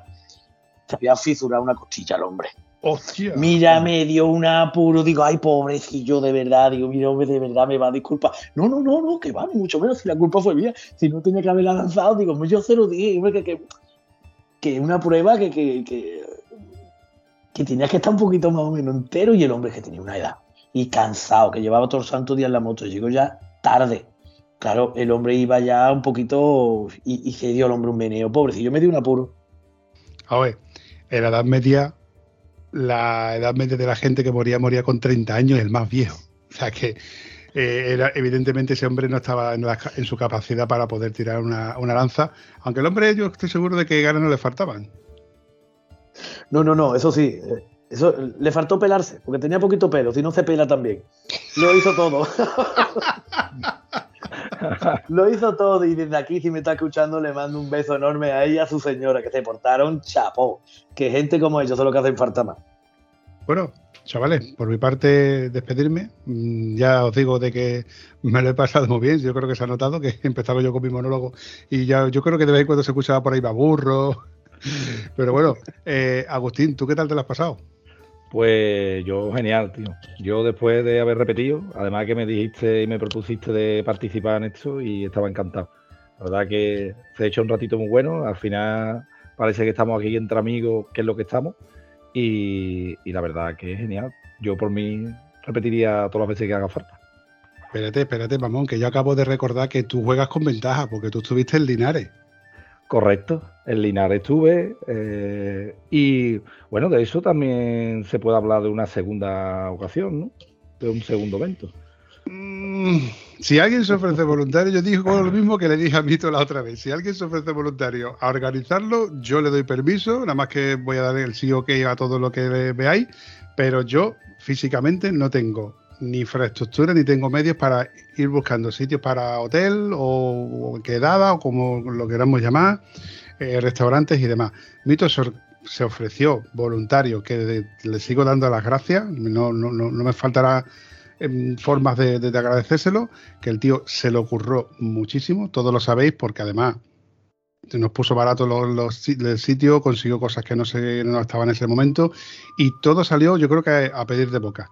Yo creo que nadie salió descontento y, yo creo que como esa no va a salir ninguna. Habrá otras quedadas, pero como la de Linares, la primera quedada que, se hizo en Linares, yo creo que esa no se va a repetir jamás. Que se haga otra, yo qué sé, en Cáceres o otra vez en Linares, se podrá hacer. Pero yo creo que como aquella, ninguna. Pero bueno, de estas cosas, yo de este tipo de eventos, Benji puede dar, puede dar fe porque organizar un evento y más él solo, eh, yo, yo creo que es una putada, te tiene que gustar mucho, tío. Y a mí esa parte, yo, yo reconozco que esa parte de organizar un evento así me estresa, porque pienso que pueden salir tantas cosas mal que intento llevarlo al que roce el la perfección, pero no puedo, no puedo. Pero bueno, Benji, yo sé que te la has pasado muy bien. eh, me gustaría, como te he dicho, a ver si en septiembre que Agustín nos esté informando de cuándo es la gesta de, no de este 2023, sería 2000, oh, perdón, 2023, porque la otra fue el de 2021, exacto, exacto. Pues bueno, estaremos pendientes, a ver si me puedo pegar un saltito y por lo menos saludarte. Yo es que este tipo de eventos no, no soy tan participativo porque no me gusta ir con la lengua afuera, me gusta, yo soy más, más, pau- más pausado, más tranquilito. Ojo, que no digo que en un momento dado me, me- apunte a cualquier otro evento, in- incluido el tuyo. Pero es más fácil que yo te vea de pasada, te dé un abrazo y te diga ten cuidadito por ahí, a, a que nos veamos haciendo 666 kilómetros. Número, ¿eh? ¿No puedes hacer 669? Bueno, coño, piérdete una vez y ya está. Ya hace 679. Eso es fácil, cabeza, eso es fácil aquí. Nada, pero escúchame, no te equivoques, no tienes que ir por la lengua afuera. Yendo a un ritmo normal y corriente, al revés, vas disfrutando. Yo te animo a que vengas. Es más, te animo no te exijo, porque está feo. Si no, te lo exigiría. Pero vente, de verdad. Vente porque vas a ver unas carreteras preciosas y no hay que ir corriendo para nada. No quiero que tampoco, no quiero que la, que la gente diga, es que usted en estas pruebas se corre. No, no, no, no se corre. En estas pruebas son para disfrutar. No gana el primero. Ganamos todo. Y todo, nada más que con terminar. Se acabó. En fin, chavales, lo dicho, si no nos vemos en la carretera, nos vemos en los bares. Señores, muchas gracias. Bueno, igualmente, nos vemos.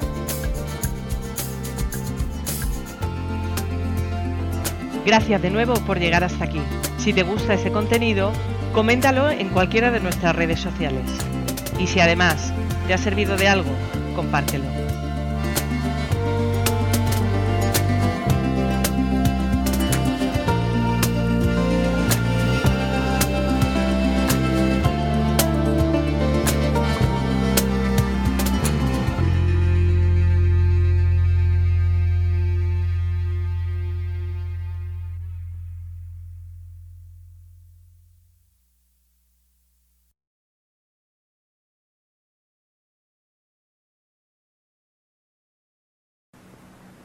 No se vayan todavía, una y más.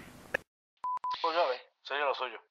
Que yo, lo dicho, chavales, si no nos vemos, como digo, como suelo decir, que no es broma, si no nos vemos por la carretera, nos vemos en los bares.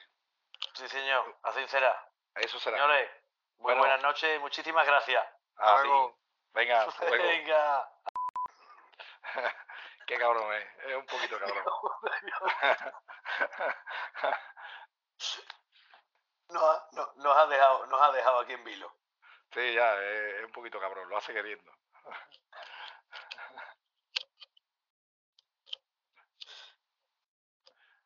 Ahora no te escuchamos nada, ¿eh? Ahora Ahora no te escuchamos, ¿eh? La has hecho tan bien que ahora no te escuchamos. Sí, nosotros... Que puede estar, puede, estar, puede estar tranquilamente diciendo, bueno, señor, que os den por culo, que ya... No, ¿tú es sabes lo que de- está haciendo? ¿Tú sabes lo que está haciendo Belli? Este está cogiendo, como no ha tenido suficiente, para coger un poquito para las tomas falsas. Para meter un poquito de caña, ¿sabes?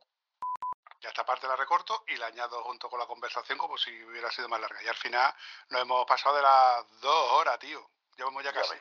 Madre. Chava- chavales, os dejo que yo tampoco quería alargar mucho, pero luego, ¿qué pasa? Que a la hora de editar, pues me toca a mí editar como si no costara. Luego me lo paso muy bien, pero me sale el episodio larguito. En fin, No, chavales, bueno. Genji, un placer.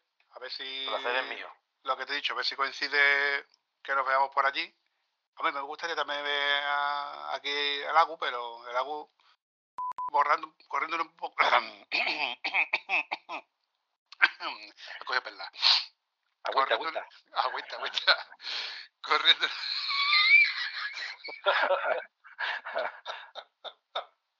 Acabo de poner yo solo la zancadilla para las tomas falsas.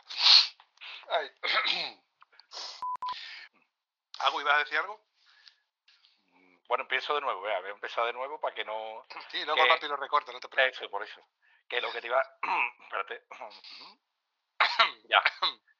Que, ya que Eh, yo ya vale, sé que- que. ah, eh, ahora sí lo veo, es que antes no lo veía, llevamos desde que empezamos sin verlo. Y, no, y estoy calculando. o sea, que no te estado viendo todo, todo el rato haciendo la CID, ¿no? A ver si no, no, ha puta, no no, estaba no dado cuenta. Tú vas a salir media hora más tarde este año. Bueno, no te preocupes. No tengo prisa. Así no tiene que madrugar. Eso. Pero ya, Cualquier tipo de estupidez. no hemos interrumpido. Perdón, es que lo que pasa es que, yo a, a Gus no lo veo.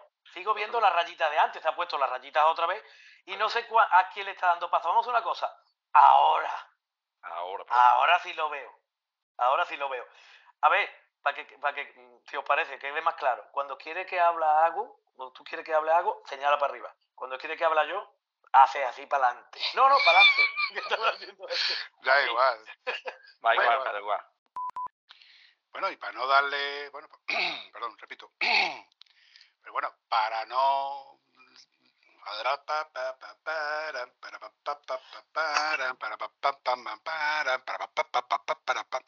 Venga, que yo, menos mal que soy yo luego el que recorta. Y yo Menos lo- mal, menos mal que no vienes como yo, que me he hecho una cata de vino hoy, ¿sabes? Con eso te lo digo.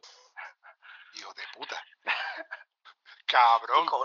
Esas cosas no se dicen, que yo llevo todos los días sin salir de casa. Lo tenía que decir, lo tenía que decir ahora. ¿no? Claro, claro, tú te lo tenías, tú lo, que te lo tenías que refregar, además, por los morros. Ay, bebe agüita, bebe agüita. Tú sabes que esto va para, las tomas falsas, ¿verdad? Mm, me lo imagino ahora. Ahora después de haberlo dicho me lo imagino, pero bueno. Bueno, dicho todo esto, Vamos a ver. mm, ¿Me ves por aquí, Vampi? no, tienes que darle permiso a la cámara. Cara jaula. ¿Y eso dónde le doy, coño? Que espérate. Joder, macho. Espérate. ¿Y tú, estás, ¿Y tú estás en los mandos del gobierno? Ahora, ahora, ahora. ¿Yo qué gobierno? Yo no gobierno nada, coño. ¿Qué pasa, Augustus? ¿Qué pasa? Me he puesto, yo no sé cómo me escucha, hoy me he puesto los cascos del niño y digo, no sé si con estos cascos me escucha bien. Si lo hubieras comprado en el Free Day, el free day digo, hostia, el- El en el Ferde iba, va a ¿qué comprar coño-. ¿en qué coño estaría yo pensando? Hombre, buenas tardes. Ahora, A las buenas noches. muy buena. Muy buena, ¿qué pasa, Benji? ¿Qué pasa? ¿Se escucha bien? Yo Sí, te escucho bien. Vampi, que es el técnico, que te diga él. técnico por los cojones. Toquetea por ahí. El Bizum yo lo quiero de 50 pavos, ¿eh? No te quedes tú que veas. Por favor. Sale un, sale un cuadrito arriba chiquitito donde salgo yo. Debajo, al vampiro no. estoy viendo de puta madre. Pero, está- estás toqueteando por ahí, ¿no, mamón? Una harta. Tú, pare- tú parece que no me conoces con las tomas falsas, cabeza. Por, por eso te digo, que yo te veo que estás toqueteando ya. Depende de lo que. El Bizum no me ha llegado, Agu. No, eh, No. esto es la cobertura, la cobertura que se está La cortando por aquí. Es que yo, eh, déjate de ser tan tieso y paga un poquito para internet, coño. Esto- el AliExpress que se lo lleva todo, tío. El El AliExpress. AliExpress, que me va a contar a mí, cabeza. que me va a contar a mí. La cuenta de enero es muy mala. Enero, febrero, marzo, son todas, son todas. Partir de ahí, pues ya todo es una conversa, todo es. ¿Que eso que es un perro? No, eso es mi mujer que se ha acercado con la niña. Ah, no, Ah, vale, vale, la me niña. ha parecido el, el- el típico que cuando pisas al perro y. Hostia, qué mal. qué Una mal niña quedado. pequeña que tengo con seis meses. Hostia, con seis meses. Tú estás entretenido. Hostia, ¿eh, Benji? Sí, Estás sí, un despertador, ¿no? Sí, hombre, sí. Eso te marca las horas de, de- de la comida, de la siesta, de todo. Por eso lo y digo. otro, y otro con dos años que también está anda por ahí con el abuelo. No te aburre en casa, ¿no, cabeza? No, no, no, no, no estamos aburridos para nada. Tú no te preocupes que aquí eh, tenemos faena de sobra. Y aún así se Sobrado. meten berenjenales. Y aún así se Y, meten y me meto en berenjenales, sí. No, no me lo cuentes que ya te pregunté. Ya, ya. Eh, bienvenidos al podcast de Estado Civil Motero, bla, bla, bla, bla. Los viste una partida de 50 euros y cosas así.